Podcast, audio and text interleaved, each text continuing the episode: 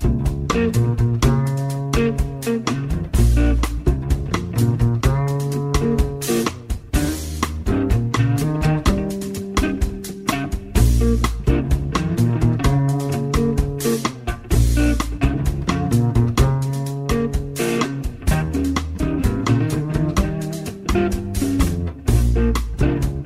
En Radio Marca comienza Noches Americanas con Abraham Romero.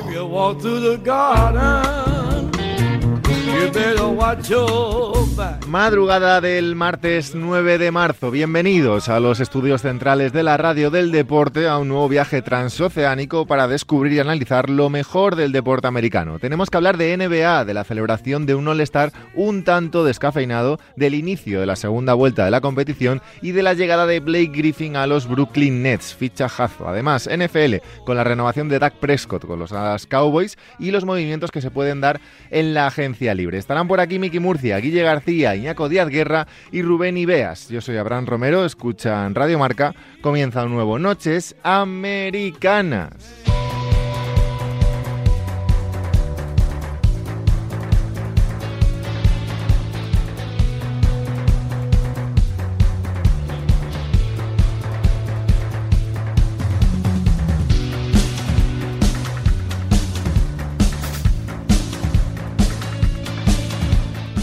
Nueva edición del All Star de la NBA, inicio de la segunda vuelta del campeonato, fichaje de Blake Griffin por los Brooklyn Nets. Hay muchas cosas de las que hablar y están por aquí Miki Murcia y Guille García. ¿Qué tal, Miki? ¿Cómo estás? ¿Qué tal, Abra? A Miki ya sabéis que en arroba MikiMur10, lo seguís ahí en Twitter, y a Guille García en arroba Willy-marca. ¿Qué pasa, Guille? ¿Qué tal? ¿Cómo estáis? Muy bien, ¿y vosotros? ¿Sensaciones un poquito después de este fin de semana del All-Star? Pues yo leía a, mi compañero Miki Murcia el otro día en Twitter y me uno a su causa. A mí que no me busquen para pachangas de 170 puntos, no me cazan en, otra más. No, está muy bien. Eh, a ver, se ha conseguido lo que se pretendía, que no ha habido ningún caso de COVID quizá también por la defensa del partido, claro, han, mantenido las distancias como se, claro, es normal, está bien que al final es para lo que hemos venido, para que no haya ningún mantenido sanitario. ha sido más peligroso el peluquero de Joel Embiid y Ben Simmons que el partido. Bueno, pues oye, pues las cosas que tiene el deporte. Ya sabéis que nos podéis seguir en arroba noches americanas, en Twitter, Facebook, Instagram, eh, Twitch, Evox, iTunes, YouTube, en todos los lados prácticamente. También con distancia de seguridad, evidentemente, porque ahora mismo estoy solo yo en el estudio y estos dos amigos están en sus casas, tumbados. Alguno además ha confesado estar tumbado en el sofá ahora mismo. Son horas ya, así que bueno, hay que perdonarte. ¿A que sí, Guille? Exactamente, pero he dicho sentado, no tumbado. Vamos a ver, All Star de la, de la NBA pasó todo en la madrugada del domingo al lunes, como comentaba Miki, positivos, bueno, no positivos, sino eh, contactos estrechos previos de Ben Simmons y Joel Embiid que no jugaron ese partido de las estrellas por un positivo del peluquero, si no me equivoco, del barbero. Eh, se fueron ahí a ponerse guapos y no, y no consiguieron y no llegaron a jugar.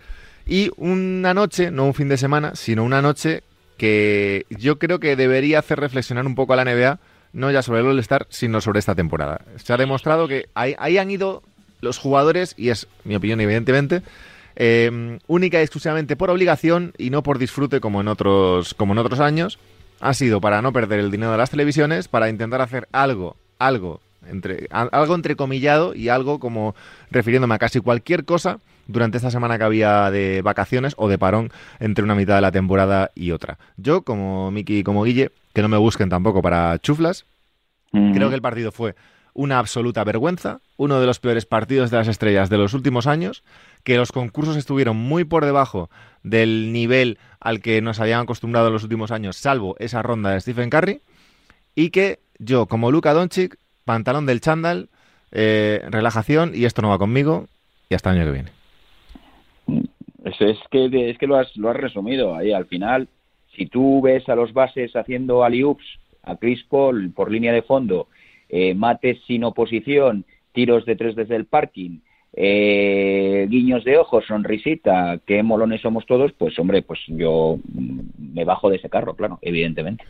39 puntos primer cuarto, 60-41 para el Team LeBron en el segundo, empata 39 en el primero, 60-41 para el Team LeBron en el segundo, 46-45 para el Team LeBron en el tercero y bueno, 24-25 para el Team Durant, pero llegaron antes los del Team LeBron a esos 170 que eran, bueno, tenían que marcar 24 en el último cuarto para llegar a esa cifra en homenaje un año más a Kobe Bryant. El año pasado fue bastante interesante porque hubo bastante rivalidad, también porque era una temporada diferente, no había COVID todavía, al menos no oficialmente.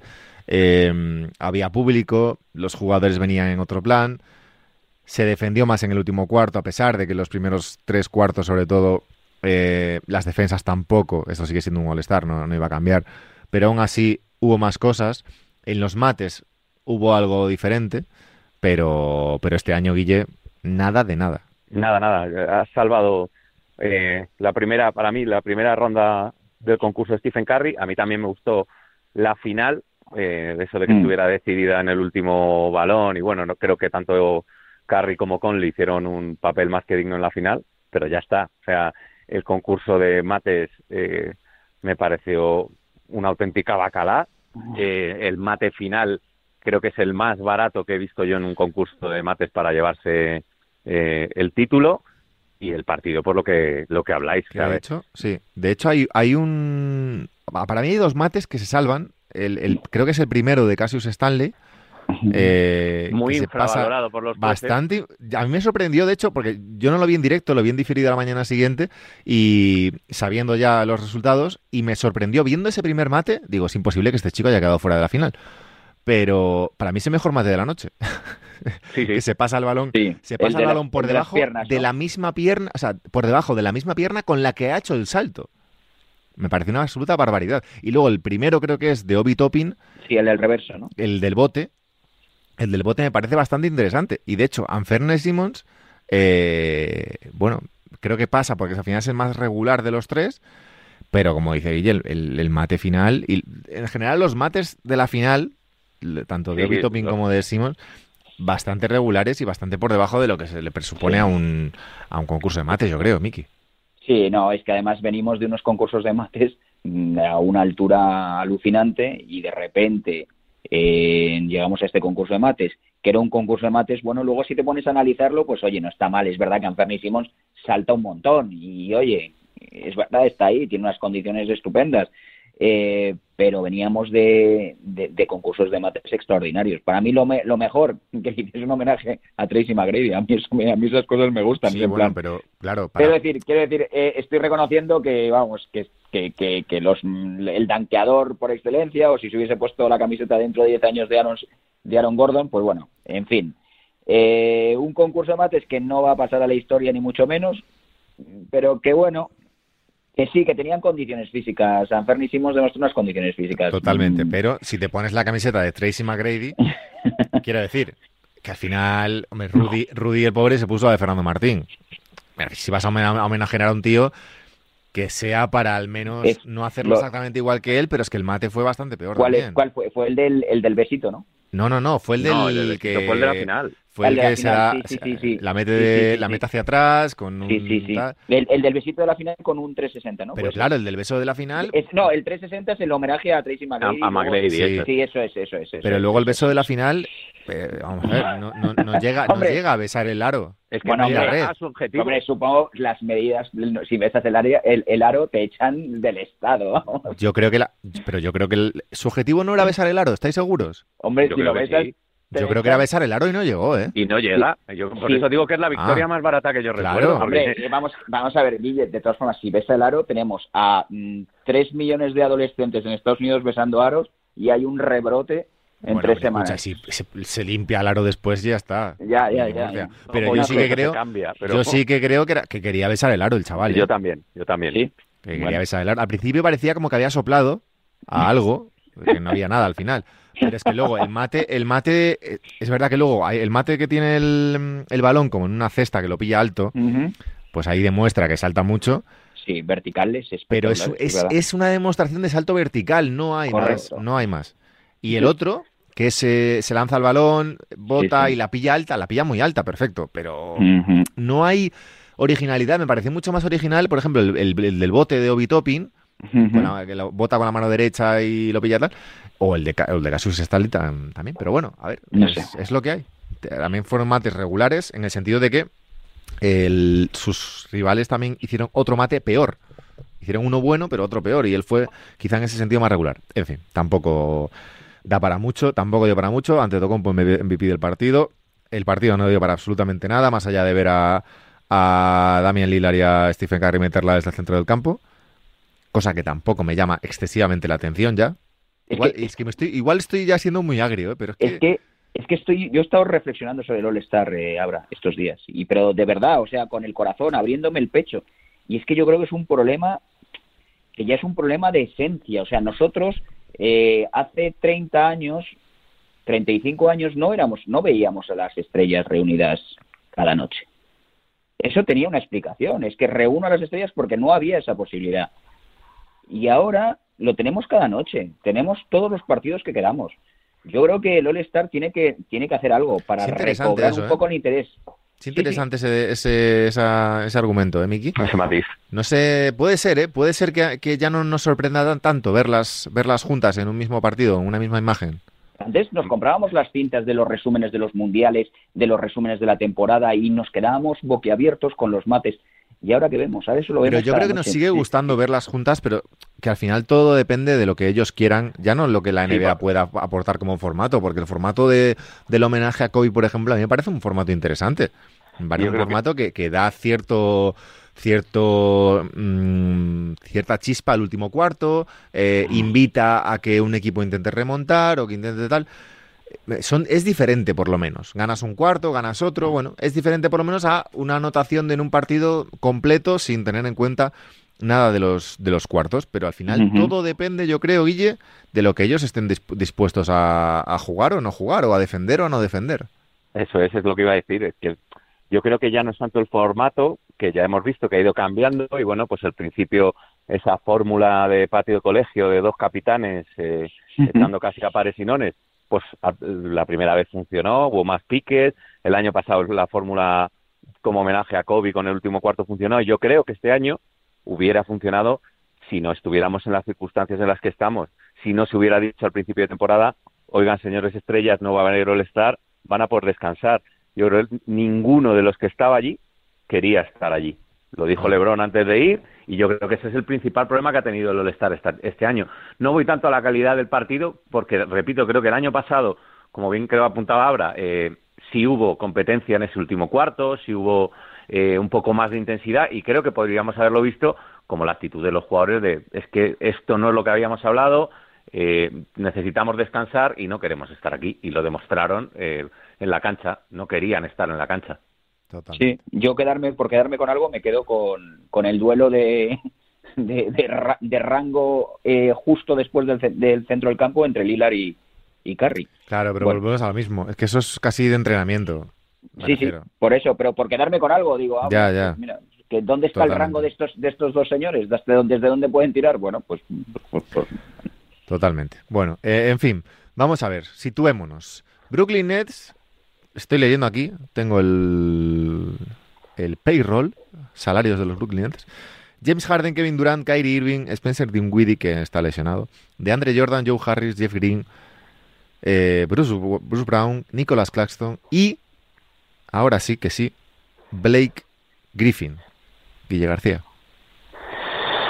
Bueno, pues eh, el super equipo, ¿no? Eh, de esos que, que ya no nos gustan tanto a nosotros, pero que cada vez están más, más de moda. A ver, eh, sobre el papel es un fichajazo. A ver cómo, por nombre, por, por lo que ha sido Blake Griffin en esta liga, es verdad que su última temporada no estaba siendo la mejor, pero sobre el papel es un, un gran fichaje y un gran movimiento. Ahora me queda ver cómo encaja las piezas Steve Nash y, en qué papel llega Blake Griffin, si le van a dar eh, galones, si va a ser titular o si va a ser va a salir desde el banquillo dejando de momento la rotación intacta que le está dando muy buen resultado a Steve Nash. El precio no es mucho el que paga los Brooklyn Nets, creo que son dos millones de dólares por lo que queda de temporada. Se lo puede asumir y ver cómo llega de motivación después de de su salida de Detroit, Blake Griffin, y si está dispuesto a sacrificarse eh, en otras tareas, reconociendo que el equipo es más de Durant, de Irving y de Harden que suyo, en, pos del anillo, que, para algo lo han fichado, que para eso son los favoritos ahora mismo. Eh, Blake Griffin, que está en la peor temporada de su carrera a nivel de números, 12 puntos, 5 rebotes, 3,9 asistencias en 20 partidos. La temporada pasada jugó 18, es decir, lleva 38 partidos desde el verano de 2019, 38 partidos oficiales. Miki, vamos a ver.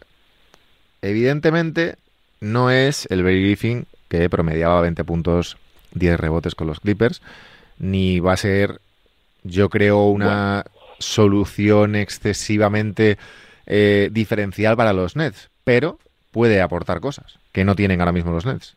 A ver, mmm, es que después de ver los últimos partidos, los, antes de que los sentasen definitivamente en, Pistons, yo pienso en el caso de Griffin, a ver, el talento está ahí, el talento eh, no muere nunca, ¿Qué veo yo después de ver a Blake Griffin en Detroit? Puede ser 10-15 minutos que como con su conocimiento del básquet eh, puede aportar cosas, porque yo veo que su, eh, su físico está cerca del, del fin. Son, se tira seis triples por partido. ¿eh? Un tiro irregular y una capacidad de, de una, una capacidad de de botar el balón y de superar rivales, para mí, eh, que ya no, ya no está. Bueno, yo no le veo excesivo aporte, bueno, aportará con su conocimiento del básquet y siendo habiendo sido una superestrella, pero yo sí me tengo que atener a lo que he visto 10-15 minutos aportando alguna cosita por su conocimiento del, básquet, pero con ese físico, yo a no ser que él también se haya guardado, diga, oye, a mí ya no tengo nada que hacer, tampoco me voy a matar. Vamos a ver, esa es la clave para mí. Veremos, el año pasado metió 15 puntos, 4,7 rebotes, 3,3 asistencias. Este año ha mejorado un poquito en, asistencias sin rebotes, pero eh, yo creo que. Y, luego. que más allá. Sí, dime. No, abra, perdona, termina, termina. No, digo que más allá del, del, fichaje en sí, creo que Brooklyn eh, ficha veteranía, ficha, ficha inteligencia sobre la pista, que más allá de, del físico, más allá de los puntos, más allá de tal, es interesante de cara a playoffs, pero no le veo acomodo en, al lado, por ejemplo, de Kyrie Irving, de James Harden y de Kevin Durant a priori. Es verdad que cada vez ha tirado más de tres en su carrera, que al principio no lo hacía, estuvo como cinco o seis años prácticamente sin, sin lanzar de tres, eh, pero a priori me, cuesta verlo en ese papel eh, ya no de cinco abierto, como puede estar por ejemplo Margasol en los Lakers, eh, ni siquiera de cinco defensor, sino de pues un jugador interior abierto para tirar desde tres y poco más. Mm. No, eh, a ver, mm, yo creo que por lo que lo han firmado es hay que jugársela. O sea, es lo que tú has dicho al principio, es que es un contrato que te la tienes que jugar a ver qué tiene Blake Griffin. Pero yo no veo el rol en el que puede ser importante en ese equipo. Es que en, ataque le veo estático, de espaldas al, eh, de espaldas al aro. Eh, y, en, y, en, defensa no le veo no le veo que un físico para poder seguir a alguien para poder hacerse diferencial es verdad lo que tú has dicho. Para mí la clave es lo que tú has dicho, eh, el tiro. Hemos, eh, eh, Blake Griffin ha demostrado toda la vida que si algo tienes que es un estajanovista, un trabajador que ha ido mejorando año tras año. Pues tener un tiro mm, lo más regular posible para aportar en los nets.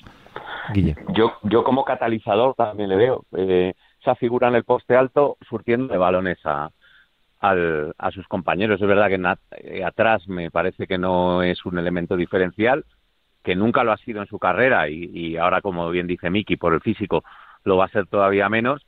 Y en ataque, pues es un rol secundario, eh, surtiendo de balones a las otras tres estrellas y abriéndose para poder jugar cuando, cuando se cierren sobre los otros tres compañeros. Pero para mí la clave es es lo que decíais del físico, ver cómo llega, ver eh, si se ha guardado algo en Detroit dando ya por perdida eh, su etapa en los Pistons o si de verdad está para jugar apenas 10-15 minutos y, bueno, pues por lo menos en esos 10-15 minutos aportar, pero, pero no creo que sea, es verdad que sobre el papel, como decíamos antes, es un, fichaje de campanillas por lo que ha sido, pero luego te pones a analizarlo y no creo que sea un, un fichajazo No. Tan diferencial. No, les, les hace falta, yo creo, si hablamos de fichajes diferenciales, un, por ejemplo, un PJ Tucker, para que se me entienda. Un jugador, yo creo, exterior capaz de defender, capaz de también Claro, jugar a lo mejor claro. de 4, de 5 en un mega small ball eh, circunstancial, eh, Mm, algo así. Evidentemente, yo creo que fichan, re- fichan reboteador. nombre, claro, fichan Sí. nombre, fichan nombre, fichan cualidades también, evidentemente, pero eh, no fichan quizá la mayor necesidad que tenían ahora mismo. Pero bueno, me alegro, también, sí- me alegro también por Blake, por Blake Griffin, que es un tío que me cae bastante bien y que, y que, bueno, va a tener la oportunidad que no ha tenido en los últimos años en Detroit, eso sí. Bueno, en el último, eh, en el Detroit se ha salido, básicamente. Digo, salvo este- digo de anillo, o sea, de Ah, ah, vale, competir, vale, vale. claro. Sí, sí, sí, sí, siempre ha sido, o sea, si algo no se le puede achacar a Blake Griffin es su compromiso y su profesionalidad en, Claro, en Detroit, sí, sí. por eso. Pero para mí pincha, va a pinchar en hueso. Yo si me tengo que, si me tienes que decir cómo crees que va a ser pincho en hueso, después de haber visto lo que he visto. Pero Veremos por él, o por, por él o por, Por él. Por- No, no, por él, por él, por él. mal. Muy, muy crítico, Mickey, ¿eh? Con el amigo Blake. Hombre, mm, a ver, que, que es que es verdad lo que decimos, o sea, el nombre es el nombre y es un jugador, o sea, el 2019, temporada espectacular, pero es que esas rodillas y ese físico, y tampoco es un, tampoco es un, cuando le ha falta el físico, tampoco es un, de- un reboteador en decencia de esos que te va a proteger, ¿no? No sé, no sé. Veremos qué pasa con Blake Griffin. De momento, los Nets que siguen sumando caras importantes y caras Mm. famosas a su, a su plantilla. Eh, segunda parte de la temporada de la NBA. No es exactamente una segunda parte como tal, no es un calendario al uso en el que repetirán enfrentamientos de la primera parte, pero eh, sí que la NBA y los aficionados, los periodistas y todos hemos, hemos dividido un poco la temporada en este, en este sentido. Eh, tenemos a Philadelphia 76ers por un lado líderes y a Utah Jazz por el otro. Eh, Utah, Phoenix, Lakers y Clippers en el oeste, bastante, bueno, con cierta diferencia sobre los demás. Eh, Filadelfia, Brooklyn, Milwaukee con cierta diferencia sobre Boston, Nueva York, Miami y toda la ristra de equipos que hay en el este luchando por las últimas plazas de, playoffs. Intentando hacer un poco de predicción para ir terminando, que nos quedan nada, cinco minutillos de NBA, 5 o 10. Eh, vamos a ver. Cosas que esperáis ver. Esta es una pregunta muy amplia, pero para iniciar. Cosas que esperáis ver en la segunda parte de la NBA. Jugadores que deben dar un paso adelante. Jugadores que deben subir un escalón en la lucha, por ejemplo, por el MVP. Equipos que tienen que cambiar un poquito la dinámica. Equipos que se pueden caer de la dinámica en la que están. Eh, cosas, quiero. Guille. Bueno, pues yo tengo, eh, a ver, eh, decir los equipos de Los Ángeles, ver eh, hasta dónde llega LeBron en estos eh, días que todavía le quedan solos y ver eh, cómo, cómo vuelve Anthony Davis, eh, pero sobre todo tengo ganas de ver cosas secundarias, ver si los Spurs eh, apuntan a lo que han venido demostrando en esta primera parte y se vuelven a meter en, en playoff, confirmando un milagro más de la factoría Popovich y, y ver también, sobre todo, por, porque lo llevamos esperando décadas, si Nueva York es capaz de consolidar eso también esos puestos de playoff y volver a, a luchar por el título. Eh, más allá de los grandes favoritos, que hay que, quiero ver eso, a los que hablábamos ahora, los Brooklyn Nets, eh, cómo encaja Griffin y si son capaces de, de dar el miedo que sobre el papel parece que deberían dar. Miki. Yo quiero quiero los Hawks que nos generaron tanto hype que vuelvan con Macmillan. Quiero me gustaría que pese a que va va primero me eh, Phoenix Suns, quiero más de Andre Eaton. Es una cosa, o sea, quiero decir, o sea, cuando Sí. ya es 15-12 y tienes un base como Chris Paul, quiero quiero un número uno del draft de verdad. ¿Hasta un golpe ¿Qué? en la mesa? Sí. y quiero, me gustaría ver más de Kristaps Porzingis también. Bueno, le echan mucho de menos los Mavericks, ¿eh? Sí. Está muy solo Eh, en Chicago. Está muy solo, sí. Sí. De hecho, Sí. a ver qué, mo- qué movimientos hay de aquí al, Sí. al final del mercado, porque puede haber sorpresa en Dallas. Y hasta ahí puedo leer. Sí, sí. Puede haber Eh, sorpresa en Dallas. También se está hablando ya, se está empezando a hablar que si Bucevic, que si se ha acabado ya en Disney y ya hemos acabado el ciclo y hay que empezar a, Hombre, a es mover que piezas. Orlando es el penúltimo equipo del oeste, del este y ahí se están pagando salarios por encima de sus posibilidades, yo creo. Estaba muy bien renovado Bucevic, pero claro, está muy bien renovado si, si, si tienes un equipo que... Bueno, Claro. Pero al final es que no puedes hacer una revolución porque todos dicen, vamos a poner a Mobamba y a Jonathan, a Jonathan Isaac. ¿Y qué? Y, y, pero es que están constantemente lesionados. O sea, es que tampoco... Yo quiero que los Knicks sigan en playoffs, que entren en playoffs, que Charlotte entre, entre en playoffs, para daros en la cara, no solo con Gordon Hayward, sino también de paso con la Melo Ball. Sí. Y quiero que Chicago entre en playoffs porque me apetece que los mercados grandes y las franquicias grandes estén donde deben de estar y donde dice que deben estar su valor de mercado y sus aficionados. Entonces, cuantas Pues, más entonces franquicias Charlotte no te importan. entra.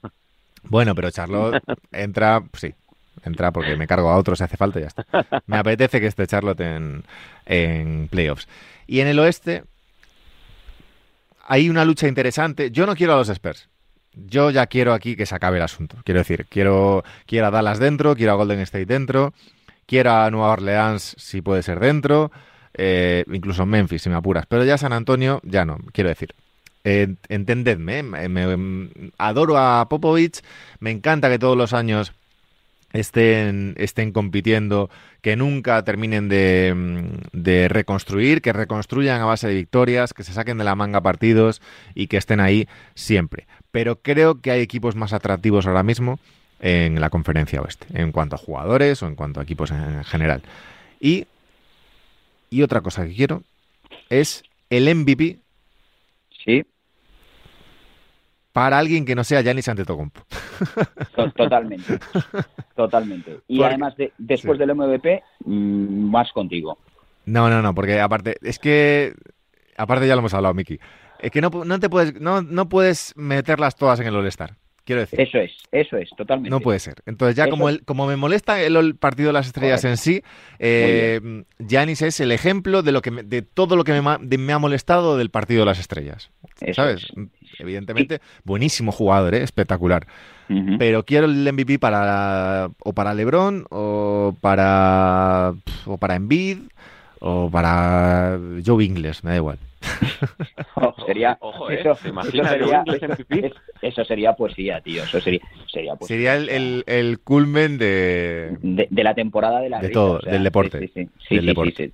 Sí, sí, sí. Hay un, hay un artículo aquí en ESPN que lo estoy viendo ahora que es eh, preguntas sobre lo que queda de temporada y están preguntando, preguntando aquí. El jugador más importante del oeste en la segunda mitad de la temporada será... ¿Quién será? ¿Quién será? Eh, Hay uno aquí diciendo Anthony Davis, LeBron James. Stephen Curry. Ojo a esa, que yo eh, a principio de temporada aposté por el MVP de Stephen Curry y sigo, en, Sí. ese, y sigo en ese barco. Coincidimos, sí, señor. Es que, por, es que por números debería por lo menos estar en la carrera. Y hay claro. dos que responden Luka Doncic. Y Luka Doncic es uno de los que creo que tiene que dar otro pasito adelante, no en cuanto a números, pero sí en cuanto a tirar del equipo y liderazgo. Más allá de que el equipo no la acompañe eh, siempre que Sí. siempre que pueda. Y en el este, ¿quién será el jugador? Hombre, es importante Joel Embiid sus, eh, que, que su salud siga. Yo es importante Jason Sí. Tatum para los Celtics, para ver si terminan de dar el paso adelante de, de volver a, a sentirse ganadores. Creo que es muy importante la vuelta de Tatum. Y será muy importante también, Guille, si se mueve o no nuestro amigo Bradley Bill. Porque Bradley si, Beal. no, si no se mueve, eh, él ha hecho unas declaraciones que me han gustado mucho acerca de su equipo que va para arriba, que la defensa empieza a funcionar y es lo que gana partidos. Y si se va, pues puede convertir a una franquicia en clara aspirante a todo. Creo que se van a caer los Sixers. Aquí os lo digo. Creo que van a ser finalistas los Sixers. Creo que Aquí se van te- a caer y creo que el jugador más importante de la segunda parte de la temporada de la conferencia este será Kevin Durant. Vaya, apuesta sobre seguro.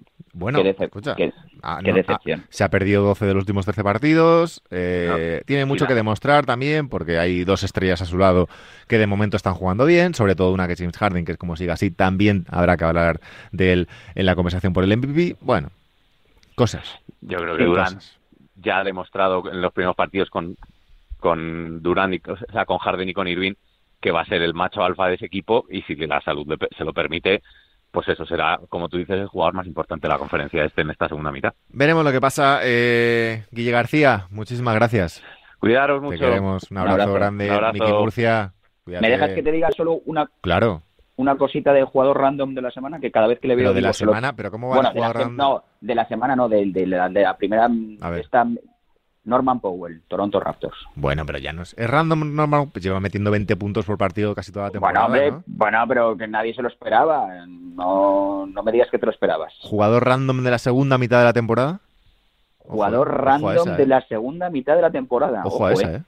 Pues mira, aquí me has pillado, me lo tengo que, me lo tengo que mirar. Hombre, Sí, sí. yo Sí, tengo uno. ¿eh? Dímelo, dímelo, a ver si. Jalen Brunson. Ojo, el zurdito Bruno. Ojo, ¿eh? Ojo, que, ¿cómo enchufa, eh? Por Ahí eso, por eso. Enchufa que te enchufa. Enchufa que te enchufa. Eh, El, el- el socio, el, yo creo que es el primer socio. Es que por eso te lo digo. ¿Cómo te gusta? cómo Por eso te lo digo. Un abrazo, Miki. Un Cuídate mucho. abrazo, chao. Nosotros nos vamos a hablar de NFL, ya sabes que nos puedes seguir, lo dicho, en YouTube, Twitter, Facebook, Instagram, Evox y en todos los canales. Un abrazo grande.